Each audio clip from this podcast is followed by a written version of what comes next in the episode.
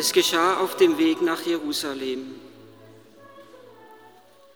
Jesus zog durch das Grenzgebiet von Samarien und Galiläa.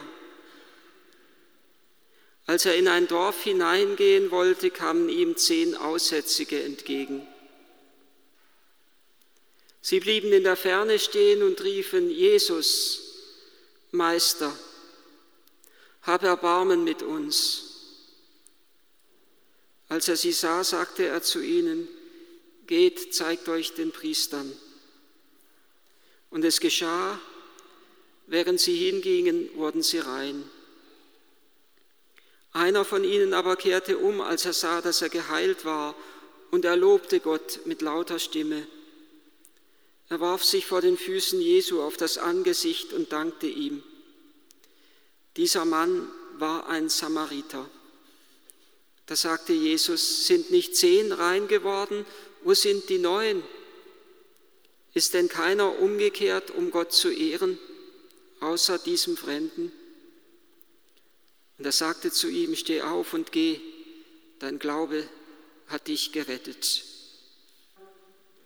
Es ist ein so gewaltiges Geschehen, dass man es geradezu mit einer Totenerweckung vergleichen könnte, was wir eben im Evangelium gehört haben.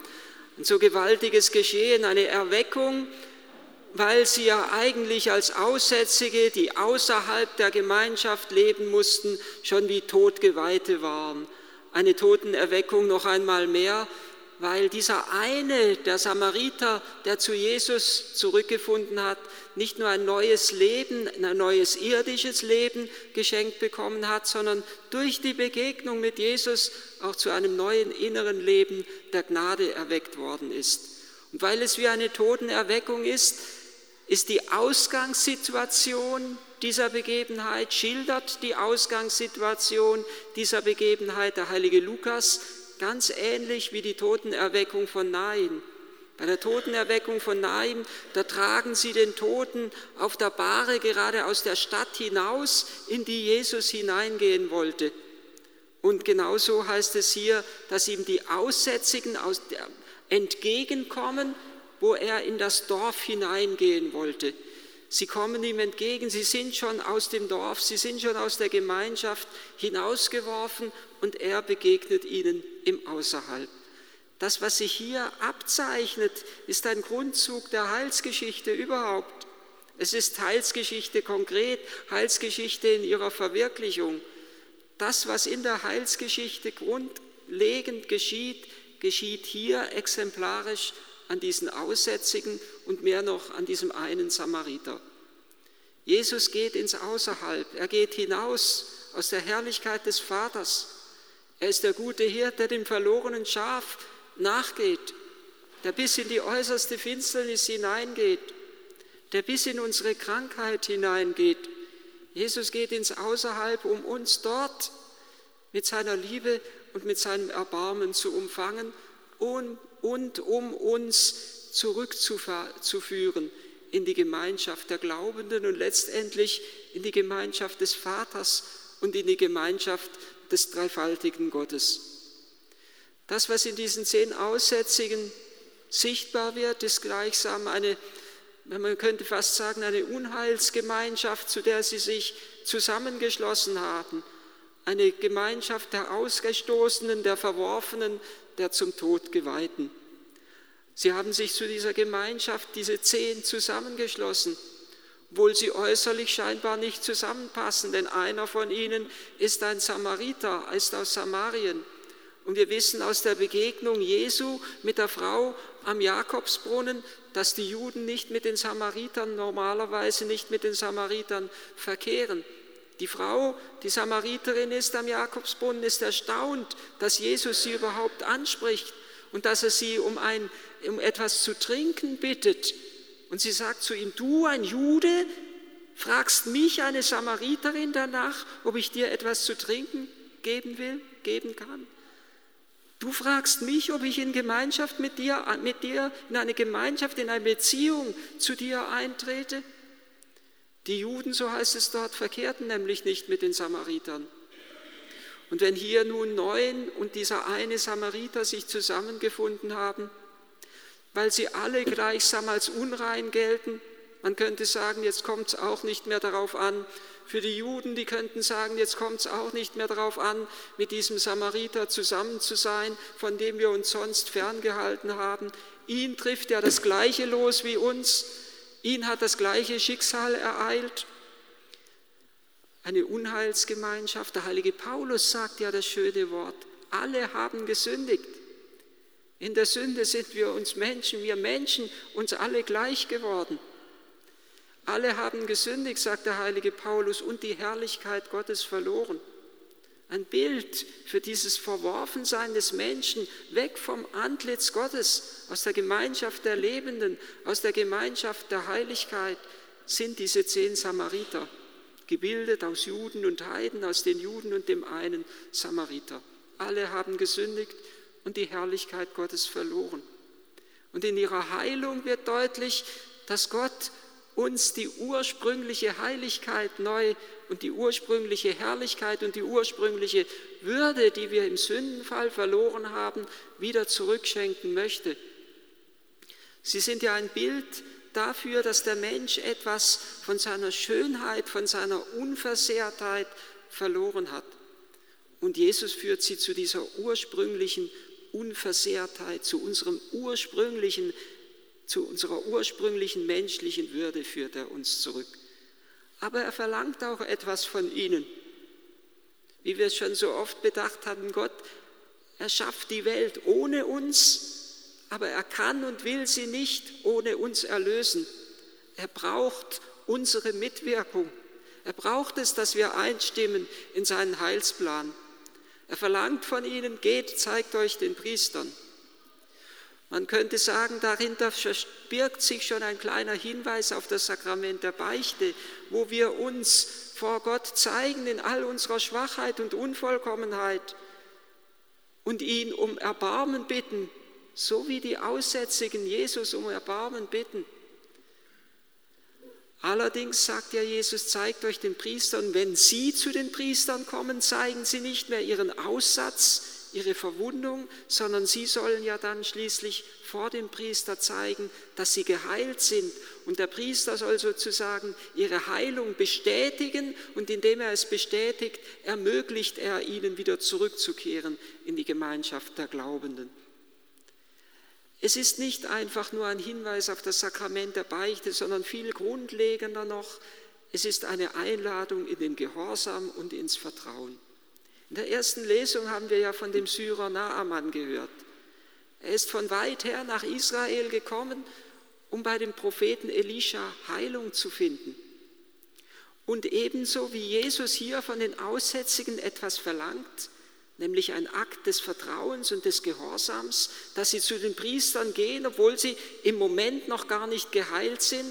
So verlangt der Prophet Elisha von dem Syrer Naaman einen Akt des Vertrauens und des Gehorsams.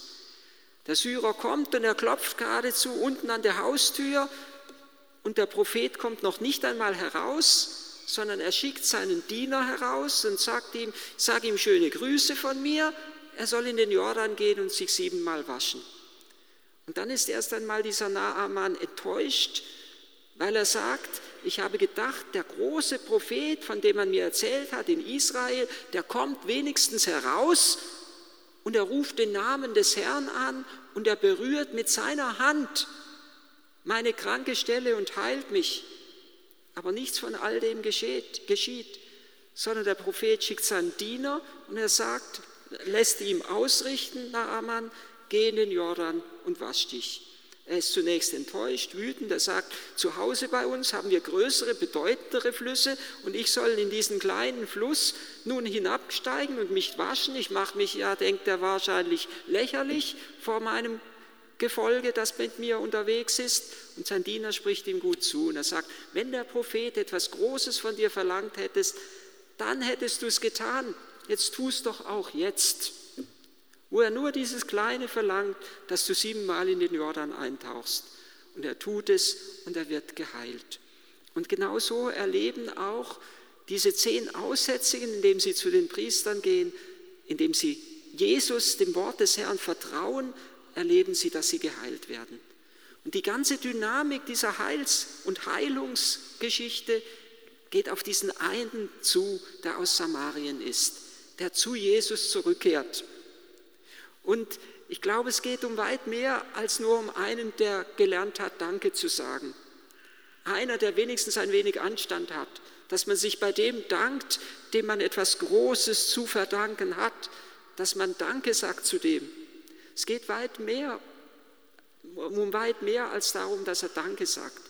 Auch das können wir natürlich lernen, aber Jesus sagt ja, ist keiner umgekehrt, um Gott zu ehren. In diesem einen wird deutlich, er hatte ja alle zu den Priestern geschickt. Ob er auch zu den Priestern war, um seine Gesundheit erklären zu lassen, bestätigen zu lassen, wissen wir nicht, es ist nicht gesagt. Aber eines ist sicher, dass er zu Jesus gekommen ist. Und damit kommt zum Ausdruck, dass er in Jesus den eigentlichen hohen Priester erkennt. Denjenigen, der nicht nur seine Heilung bestätigen kann, sondern denjenigen, der ihn heil machen kann, der ihn heilen kann. Und eines ist sicher, dass er die Gemeinschaft mit Jesus mehr sucht als alles andere. Die anderen sind wieder zurückgekehrt in ihre Glaubensgemeinschaft. Er kehrt zurück zu Jesus. Und er wirft sich vor Jesus nieder. Und es ist auch wieder schön übersetzt in der neuen Einheitsübersetzung, er warf sich vor den Füßen Jesu, so hieß es in der alten Einheitsübersetzung zu Boden. In der neuen ist es wieder wörtlich übersetzt, glücklicherweise. Er warf sich vor den Füßen Jesu auf das Angesicht nieder. Er hat gleichsam sein Antlitz, ja man möchte fast sagen, in die Erde hinein versenkt. Er wollte geradezu vor diesem Herrn in den Boden versinken. Er ist in die Armut, in die Demut hinabgegangen. Und nun erfahrt er von Jesus, dass er erhoben wird. Steh auf, erhebe dich. Das heißt ja, wende dein Antlitz meinem Antlitz wieder zu. Schau mir wieder in die Augen. Das ist wieder das Bild von dem Menschen im Sündenfall, der vom Antlitz Gottes des Vaters hinweg verbannt ist. Und Jesus lädt ihn ein, ihm wieder in die Augen zu schauen. Aufstehend wandle könnte man übersetzen, ein wenig poetisch. Steh auf und geh, erhebe dich und lebe als Auferstandener, lebe als eine Neuschöpfung in Christus. Dieser eine, der zurückgekehrt ist, hat nicht nur eine äußere Reinigung, nicht nur die Gesundheit des Leibes, sondern das Heil der Seele gefunden. Dem einen ging es nicht nur um die Reinigung, könnte man ein wenig vereinfacht sagen, sondern um die Heiligung. Es ging ihm nicht darum, einen äußeren Ritus zu vollziehen, geh zu den Priestern und zeig dich, sondern es ging ihm darum, in eine lebendige Beziehung mit Jesus einzutreten und in dieser Beziehung, in dieser lebendigen Liebe des Herrn zu bleiben. Und die Frage des Herrn, an diesen einen, wo sind die anderen neun? Ist eine Frage an uns, ob wir immer wieder neu zu ihm umkehren und heimkehren. Uns geht es ja nicht anders als diesen Geheilten, dass wir in der Taufe grundlegend unsere Reinigung erfahren haben, unsere Heiligung empfangen durften vor Gott. Die erste Umkehr ist die Taufe aber es muss noch vielmals zu einer Umkehr kommen im Laufe unseres Lebens, bis wir in die endgültige Einheit mit dem Herrn eintreten und in dieser Einheit